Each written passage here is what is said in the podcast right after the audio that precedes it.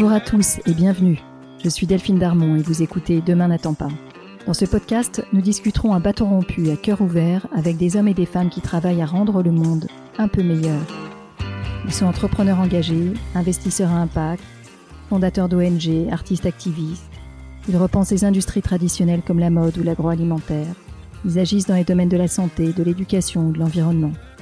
Ensemble, nous échangerons sur leur parcours, les raisons de leur engagement et sur leurs projets. Mon rêve, c'est que ces histoires nous inspirent et nous servent à trouver notre propre chemin pour passer à l'action. Je vous souhaite une très bonne écoute.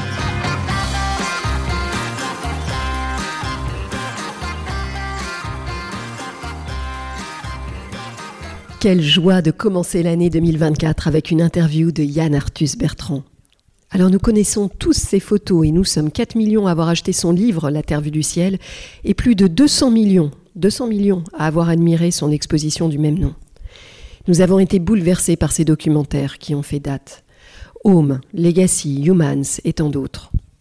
Aujourd'hui, vous allez entendre Yann Arthus Bertrand raconter son chemin et ce qui l'anime.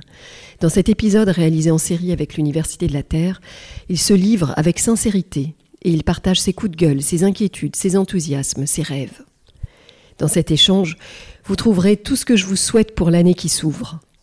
Une capacité à écouter ses intuitions et ses envies, à être farouchement libre, à se réinventer, à y croire encore, à s'émerveiller de la beauté du monde et à refuser le statu quo, à claquer les portes quand c'est nécessaire, à savoir perdre patience, à ne jamais se résigner, à chercher un sens à sa vie, à sauver ce qui peut l'être, et à s'en remettre à l'amour toujours.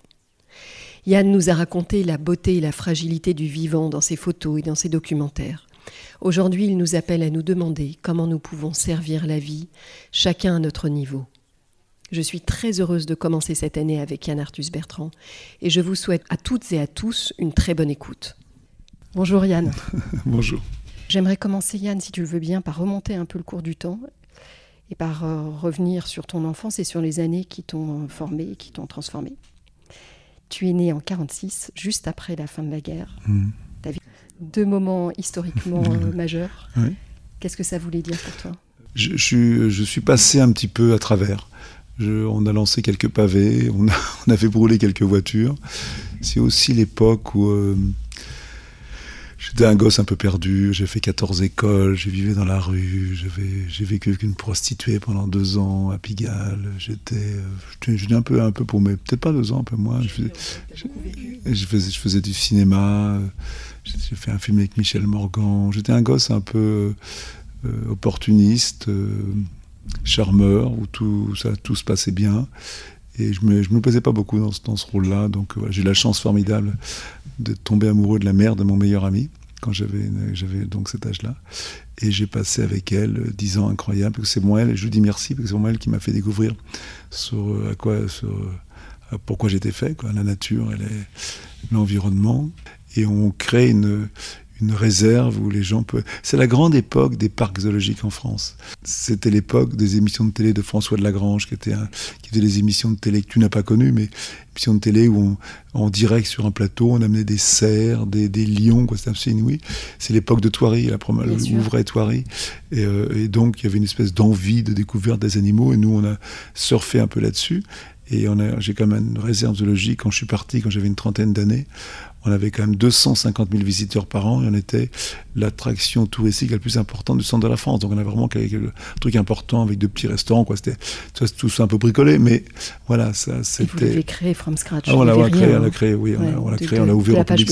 C'était un, c'était un monument classé historique, donc déjà qui était ouvert aux visites, et on a on a créé d'une voilà, il a commencé par des cerfs, des sangliers, on a fini avec des lions et, des éléphants.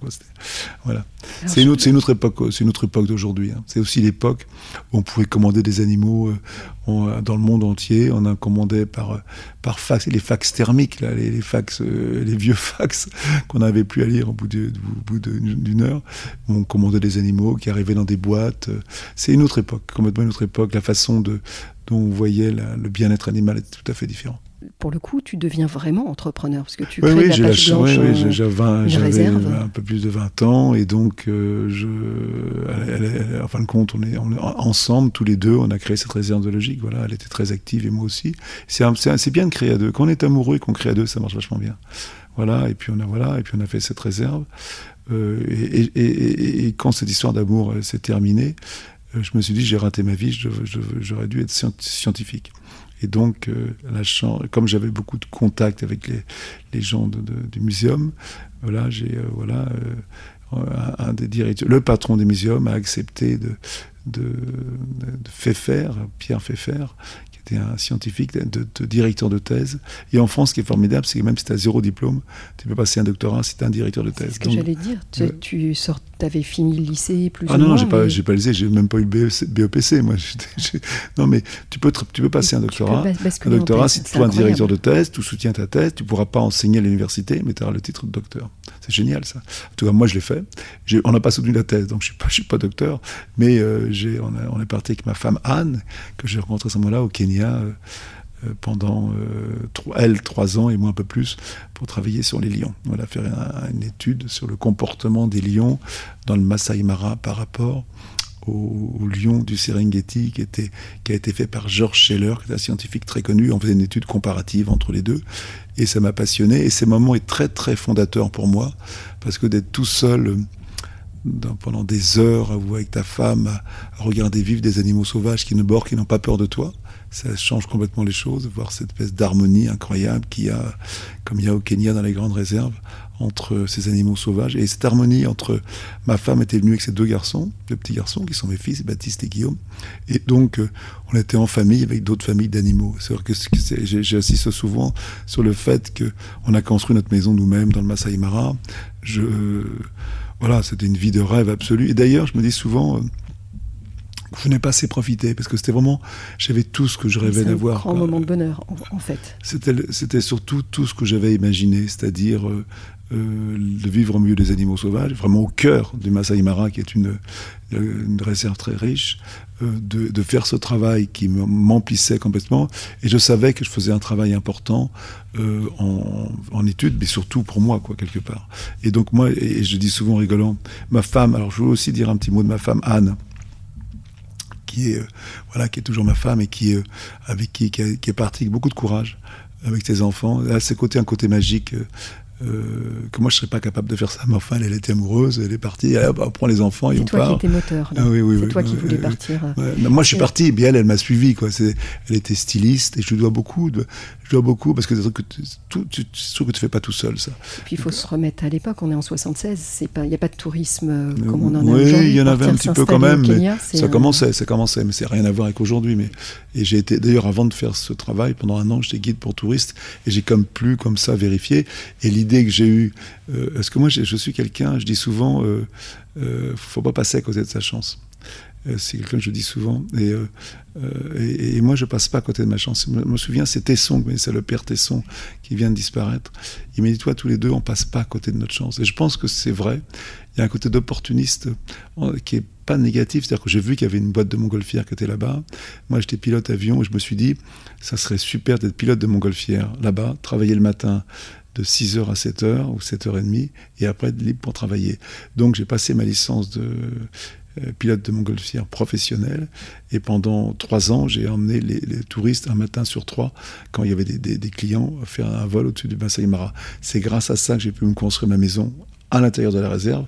En scientifique, j'aurais jamais pu, puisqu'il y avait un accord entre la réserve financier, entre l'accord et la, la société de ballon. Et ce qui est formidable, c'est que j'ai découvert à ce moment-là l'importance de la photographie aérienne, puisque je travaillais, je faisais une étude sur le terrain, donc tout m'intéressait, les moindres rochers, le moins arbre, et de voir, vu du ciel, le territoire sur lequel tu travailles tous les jours changer complètement. Et à cette époque-là, c'était pas comme aujourd'hui, où tu as sur ton, téléphone portable toutes les, photos du monde entier de ta maison. La photographie aérienne, c'est quelque chose de très très nouveau et inconnu. Et donc, c'est vraiment ça qui m'a donné envie de continuer après. Et ces, trois ans euh, euh, au Kenya, ou quatre ans, m'ont vraiment, vraiment marqué. Et ce qui m'a marqué aussi, c'est que euh, cette. Alors maintenant, c'est devenu une espèce de zoo incroyable. Il y a plus de bagnoles que de.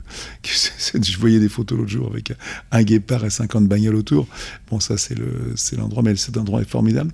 Et ce qui est formidable, c'est que ce territoire du Masai Mara ce sont les mêmes descendantes des lions que j'ai étudiés qui sont encore là. Le territoire appartient aux lions. pratiquement toute leur vie, elles vont rester dans le même, territoire. Et, je finis souvent ma conférence en ce moment en, disant est-ce que mes petits-enfants pourront voir les animaux sur lesquels j'ai travaillé? Et c'est pas sûr, puisqu'aujourd'hui, malheureusement, les Maasai empoisonnent les lions, puisqu'autour de ces grandes réserves, vu la démographie incroyable qu'il y a en Afrique, il y a besoin de beaucoup, beaucoup de nourriture. Donc tous les territoires autour des réserves ont été transformés en territoires en agriculture intensive, souvent loués à des gens d'Afrique du Sud, ce qui fait que les Maasai, c'est eux-mêmes qui ont loué, c'est des territoires qui leur appartiennent, ceux qui ont loué ces terrains, euh, pour un Maasai, tout lui appartient. Il n'y a pas de, il a pas de terrain l'un par l'autre. Donc voilà.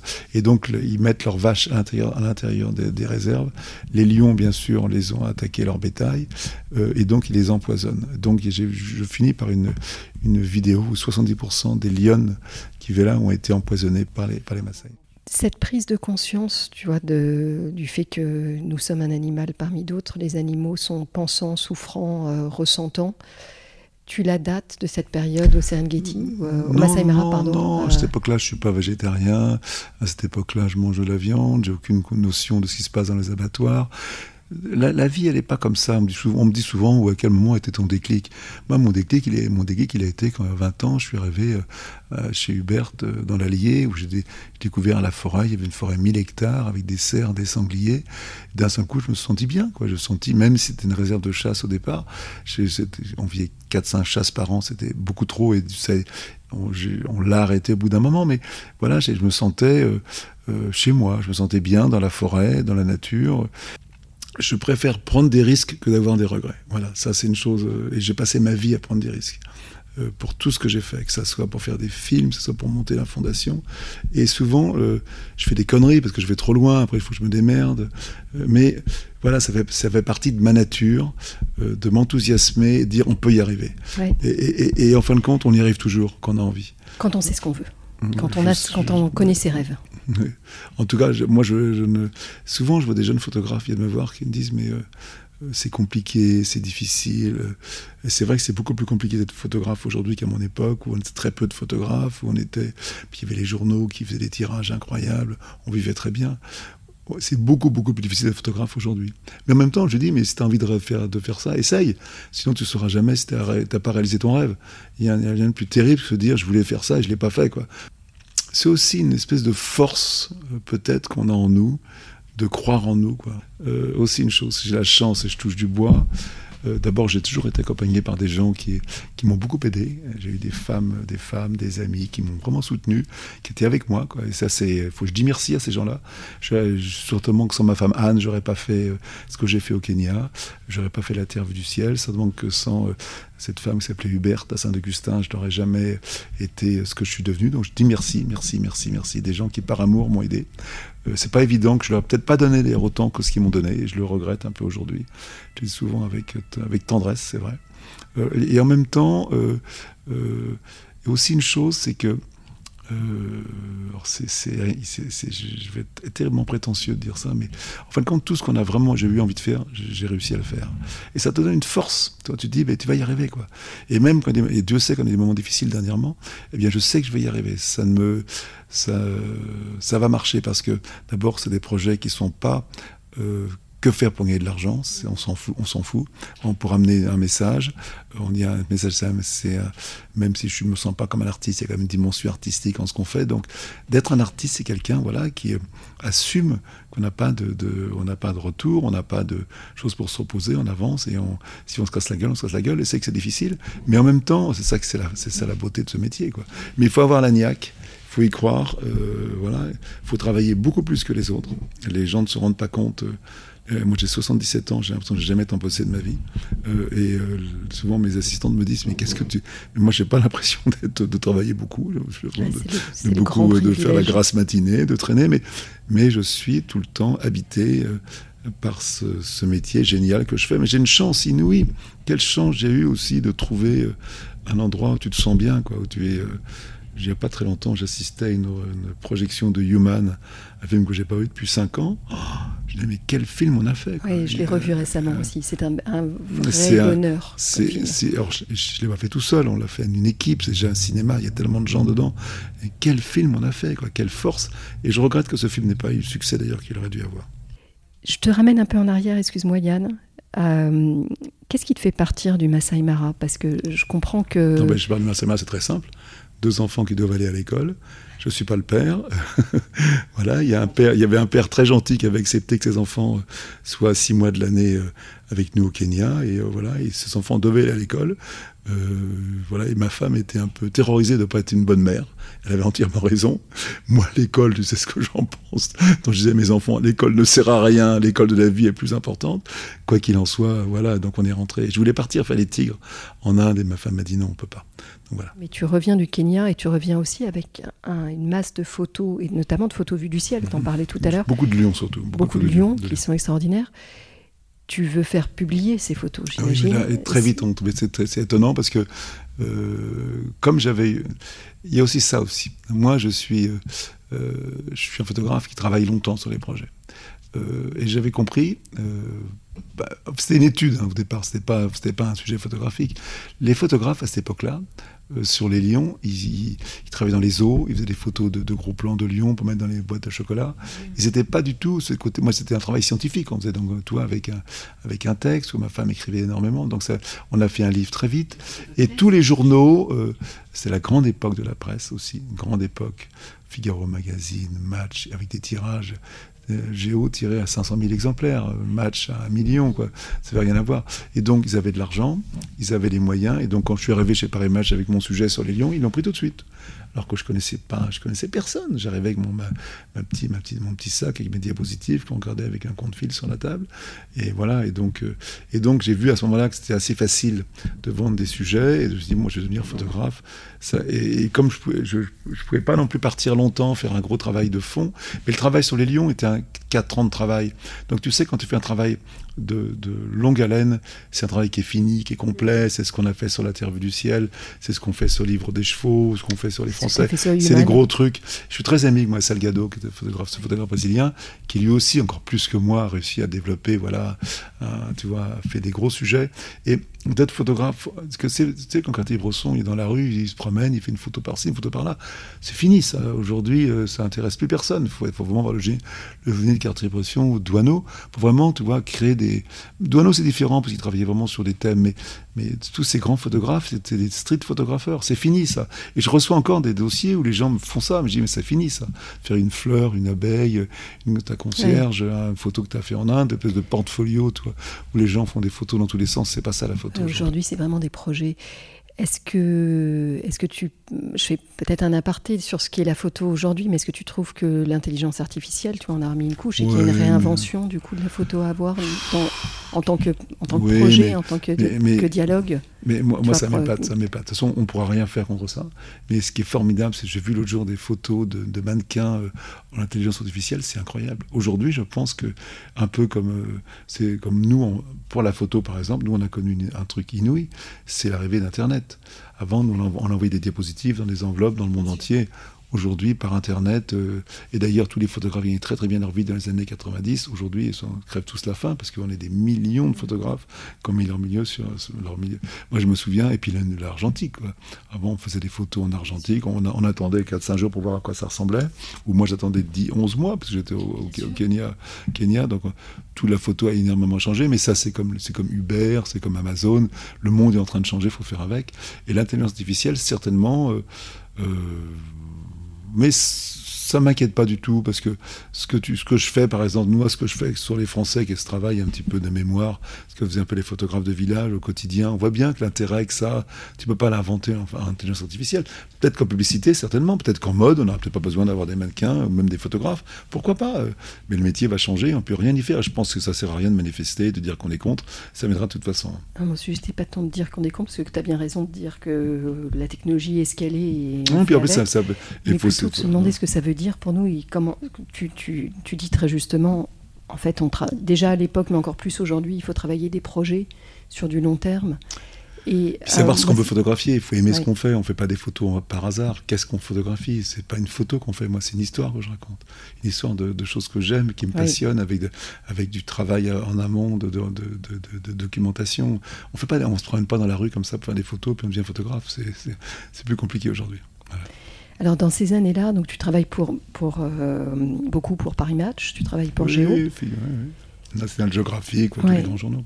Tu traites sur tous les sujets, euh, du Salon de l'Agriculture au Paris-Dakar, euh, oui, mais Salon de l'Agriculture, c'est un studio que j'ai monté pendant presque 15 ans au Salon. Donc, toi, c'est encore un travail, tu vois, tu continues.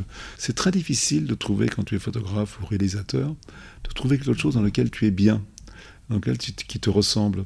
Quand j'ai fait Home, quand j'ai fait Human, ça me ressemble et ça me, je, sais que ce qu'on fait là, je suis bon, je serai pas bon en tout.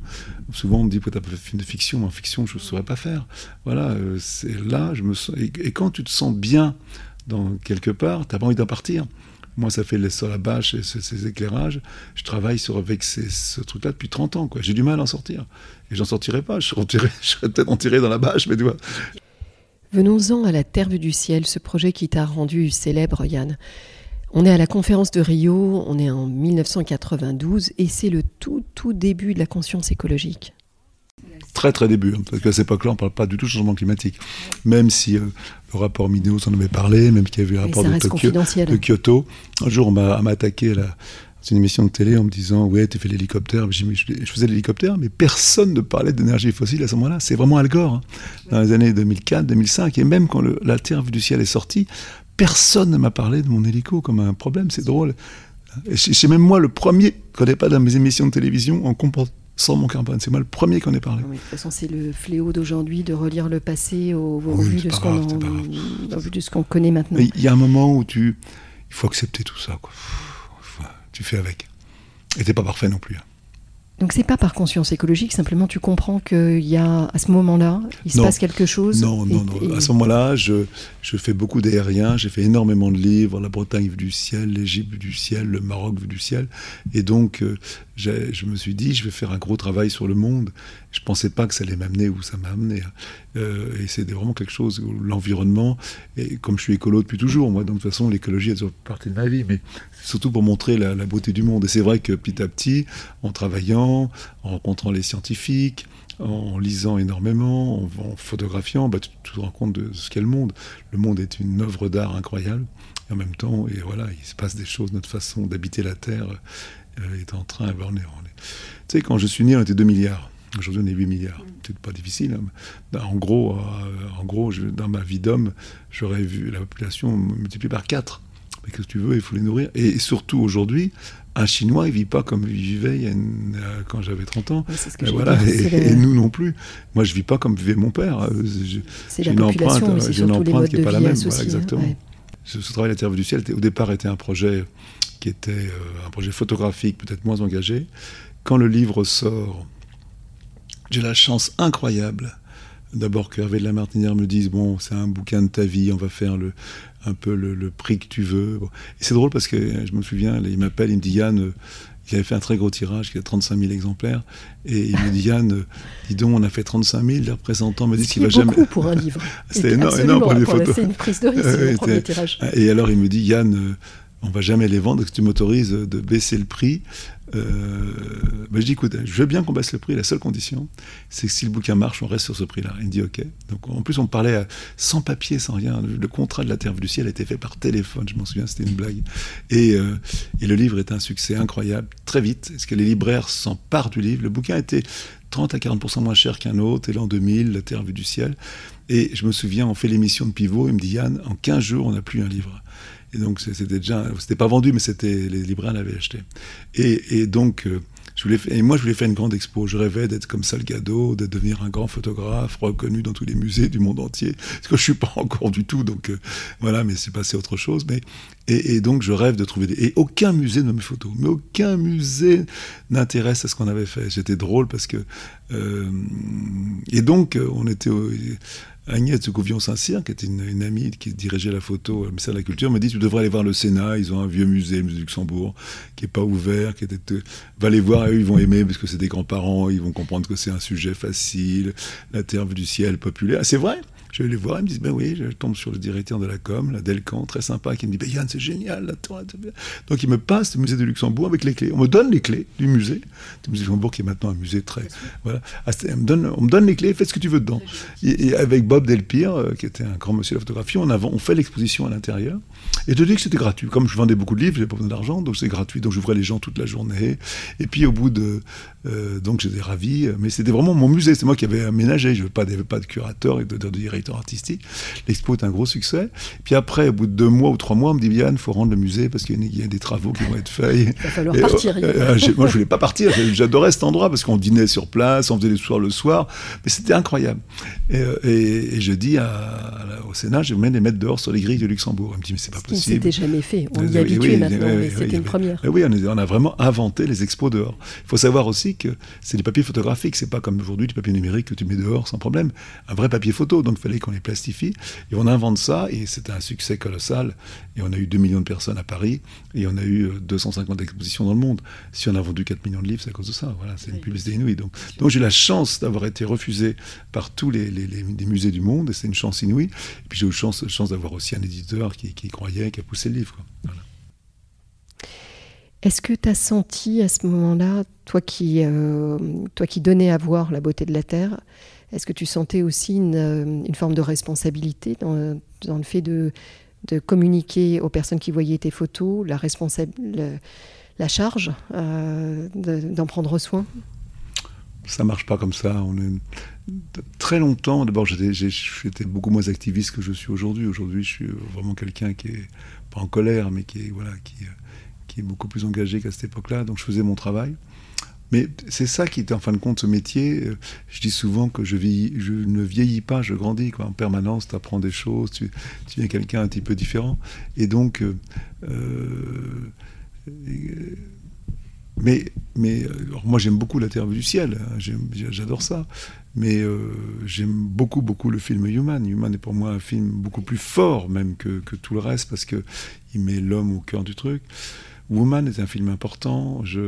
Et en même temps, euh, c'est toujours le projet que je suis en train de faire maintenant qui m'intéresse. C'est-à-dire que je ne regarde pas tellement en arrière. On est, plus en avance sur quel est le prochain film qu'on fait et où est-ce que je vais, euh, où est-ce que je vais réussir à aller. Euh, et là, on travaille sur un film un peu compliqué qui est la suite de Legacy où, on fait justement le on a demandé à tous les dronistes du monde de m'envoyer des images, un peu ce qu'on avait fait, le même principe, ce qu'on avait fait que qu'on avait fait Survivant, en demandant des, images à tous les cinéastes animaliers français. Et donc on reçoit beaucoup beaucoup d'images. Et l'idée, c'est de de faire raconter une histoire du monde, l'histoire de l'homme sur la Terre, d'une façon très spirituelle. Voilà. Donc je suis très, tu vois, j'étais avec Frédéric Lenoir il y a quelques jours, on essaye de, on essaye donc on, essaye d'amener, euh, je suis en train de lire Spinoza, donc tu vois, donc si tu veux, j'ai envie, j'ai envie d'amener dans ce regard sur le monde, sur la fabrication de la vie, et ce regard. Et le sous-titre du film, ça va te faire rire. Je ne sais pas si euh, tout le monde me dit, mais tu, dis n'importe quoi, mais ça s'appelle l'histoire de l'amour. Voilà. Donc tu vois, tu vois à quel point, je crois, euh, envie de faire un film qui va porter, parce que la révolution, elle sera ni politique, ni scientifique, ni économique, elle sera spirituelle. C'est évident qu'aujourd'hui, c'est par la spiritualité qu'on va arriver à. Voilà. Et je suis toujours, d'ailleurs, euh, tellement étonné mais tellement, euh, oui, étonné par l'indifférence totale. Totale n'est pas vraiment le mot, mais une grande indifférence pour tous les gens sur ce qui se passe en ce moment. J'ai fait il n'y a pas très longtemps, je, suis académicien, j'ai fait une conférence en tenue d'académicien euh, sous la coupole en disant que Greta Thunberg devrait être à ma place, notre épée, quoi.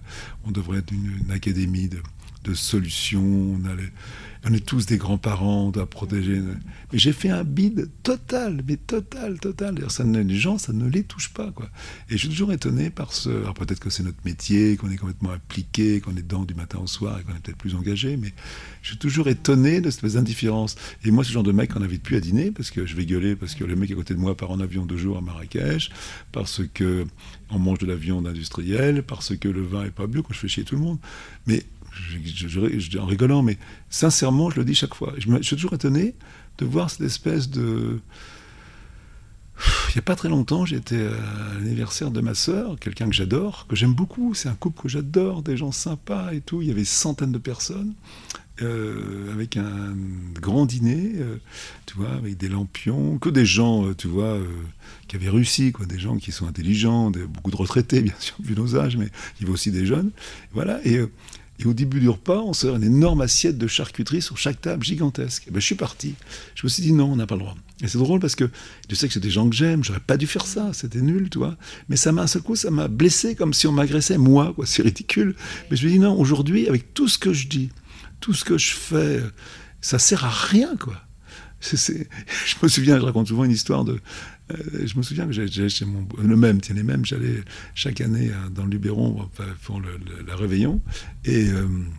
Euh, entre amis, et il m'envoyait toujours faire des courses entre 7h et 8h pour m'enlever le foie gras en douce pendant que j'étais pas là.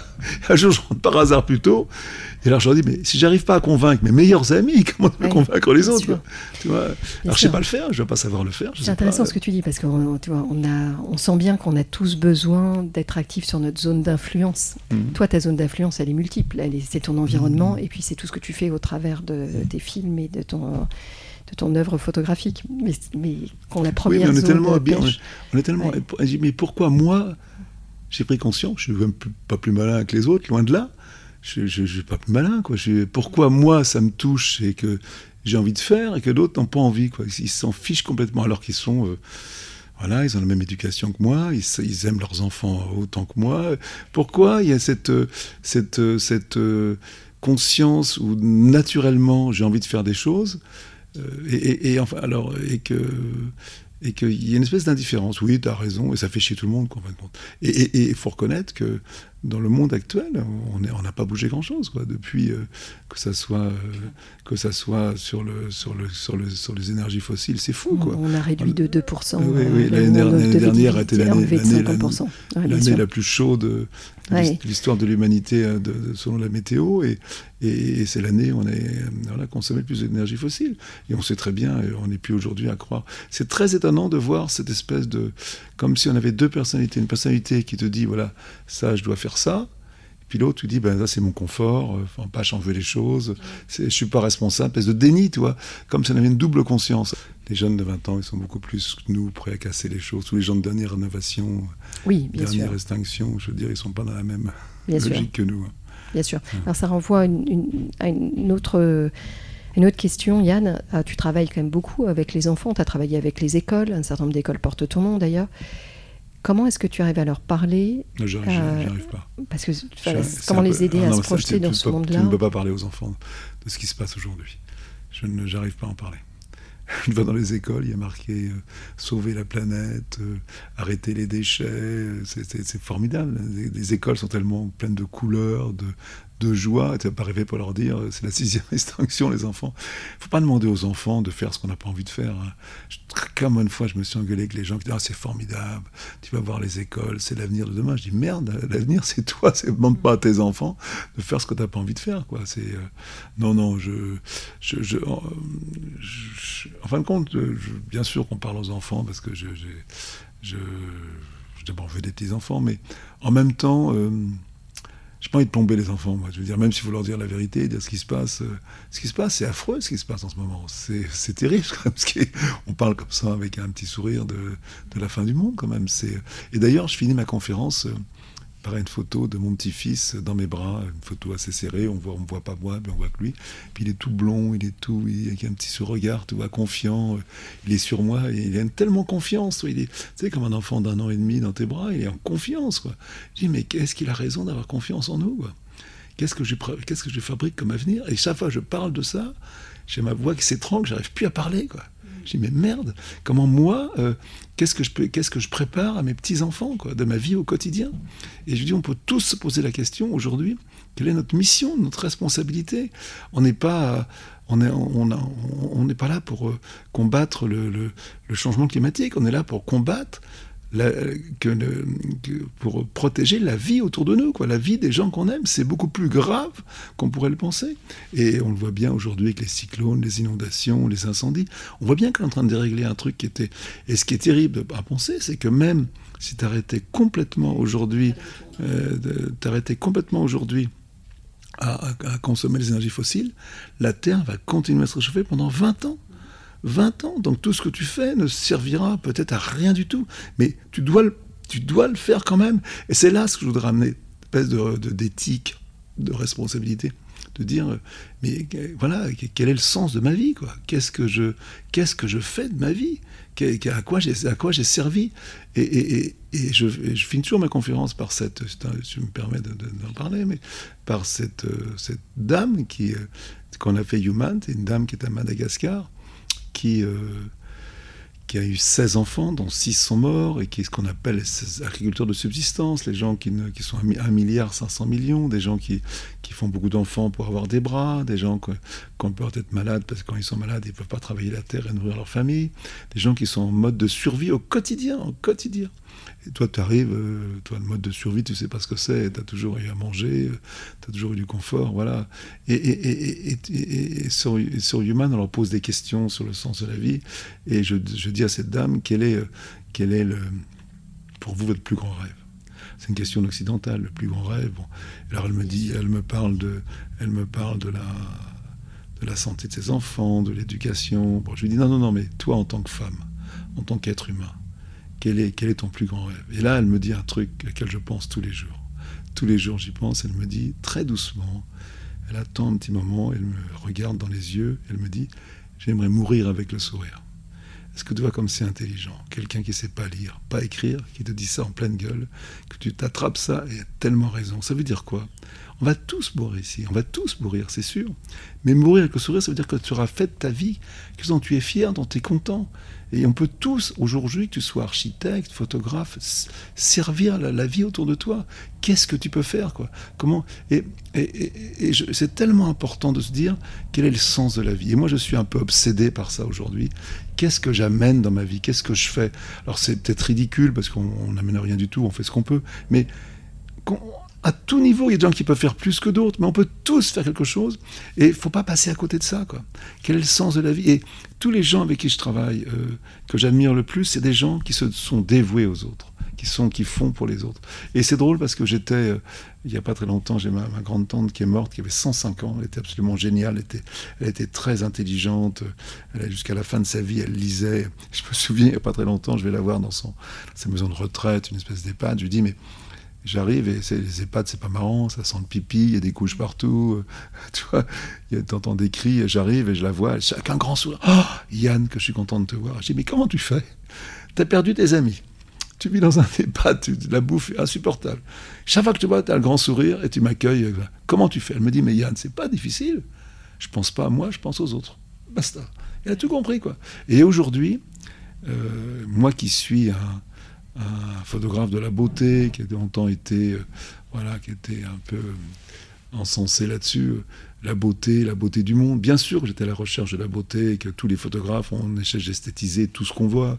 Même un photographe de guerre, il essaye de faire des jolies photos. Donc, tu vois, on amène, on amène de la beauté partout. Mais c'est quoi la beauté aujourd'hui?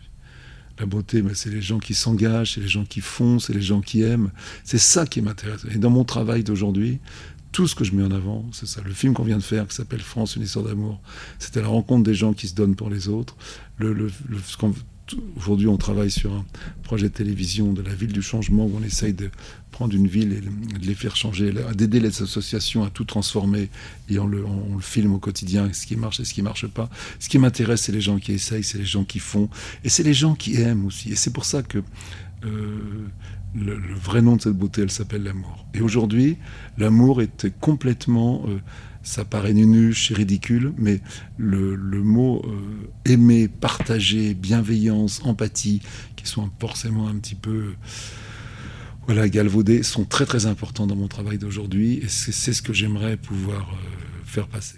J'aimerais en venir à tes engagements associatifs, Yann, si tu le permets.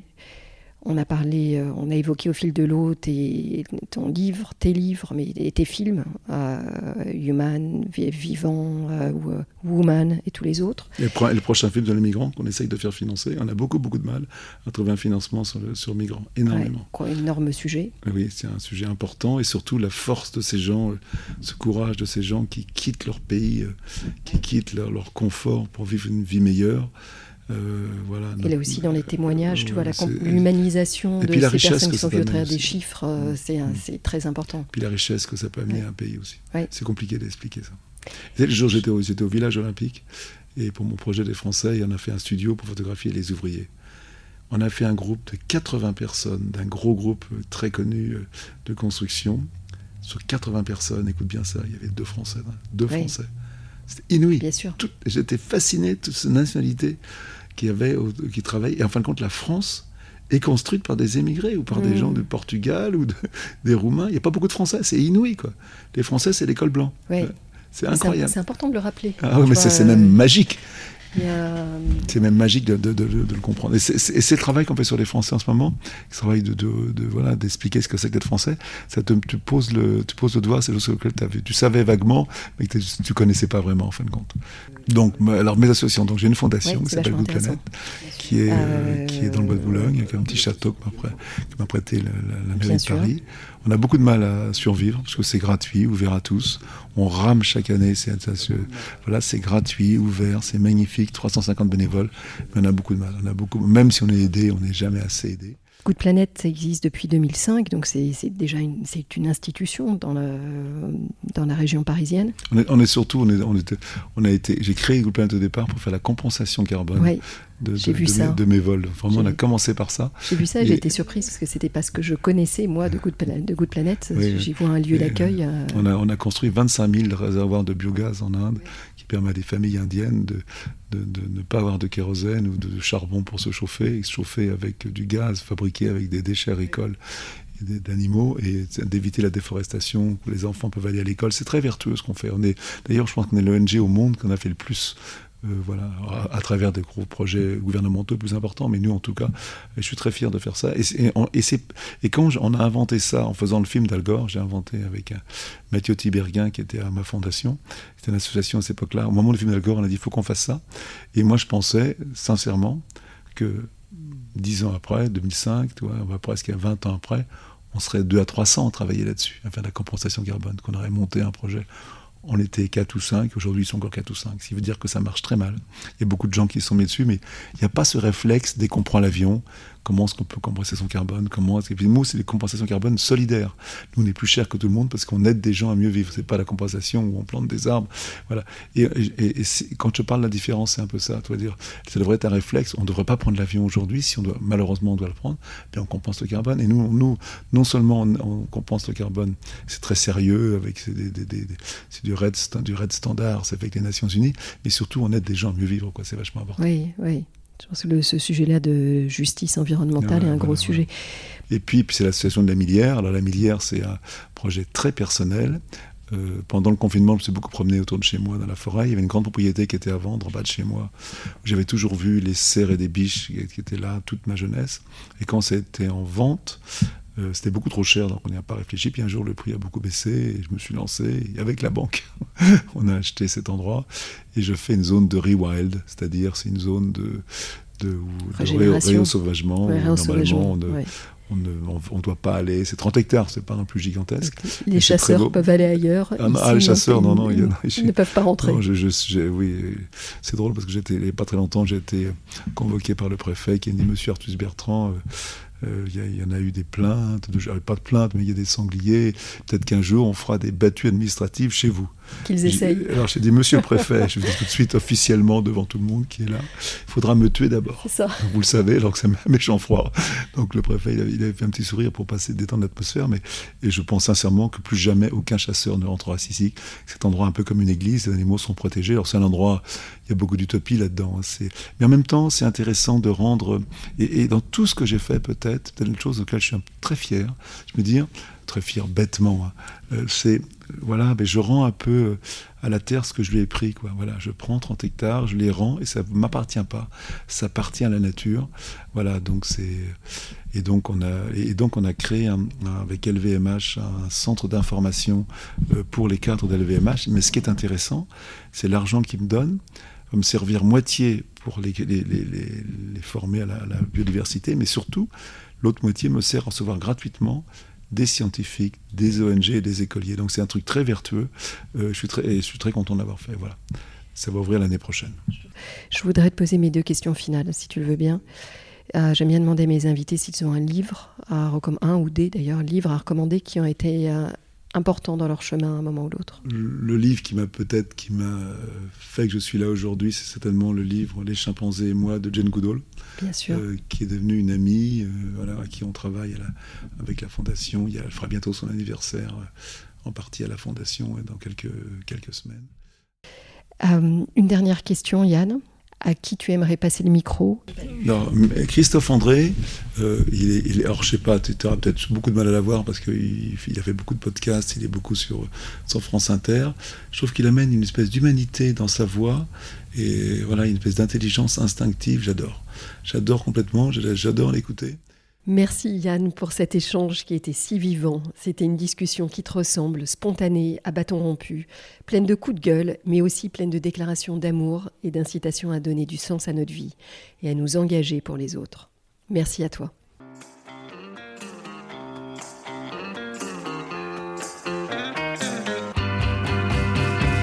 Un grand merci de nous avoir écoutés jusqu'ici. J'espère que cet épisode vous a plu. N'hésitez pas à nous laisser vos commentaires ou suggestions d'invités sur Instagram. Enfin, si le podcast vous a plu, allez vous abonner et notez-le 5 étoiles bien sûr sur Apple Podcast. Vous pouvez même demander à vos amis, à vos enfants, à vos voisins, aux amis de vos amis, aux voisins de vos voisins, de mettre une note au podcast. C'est comme ça seulement que Demain n'attend pas gagnera de la visibilité et sera trouvable sur les plateformes. Alors je vous dis à très bientôt pour un nouvel épisode.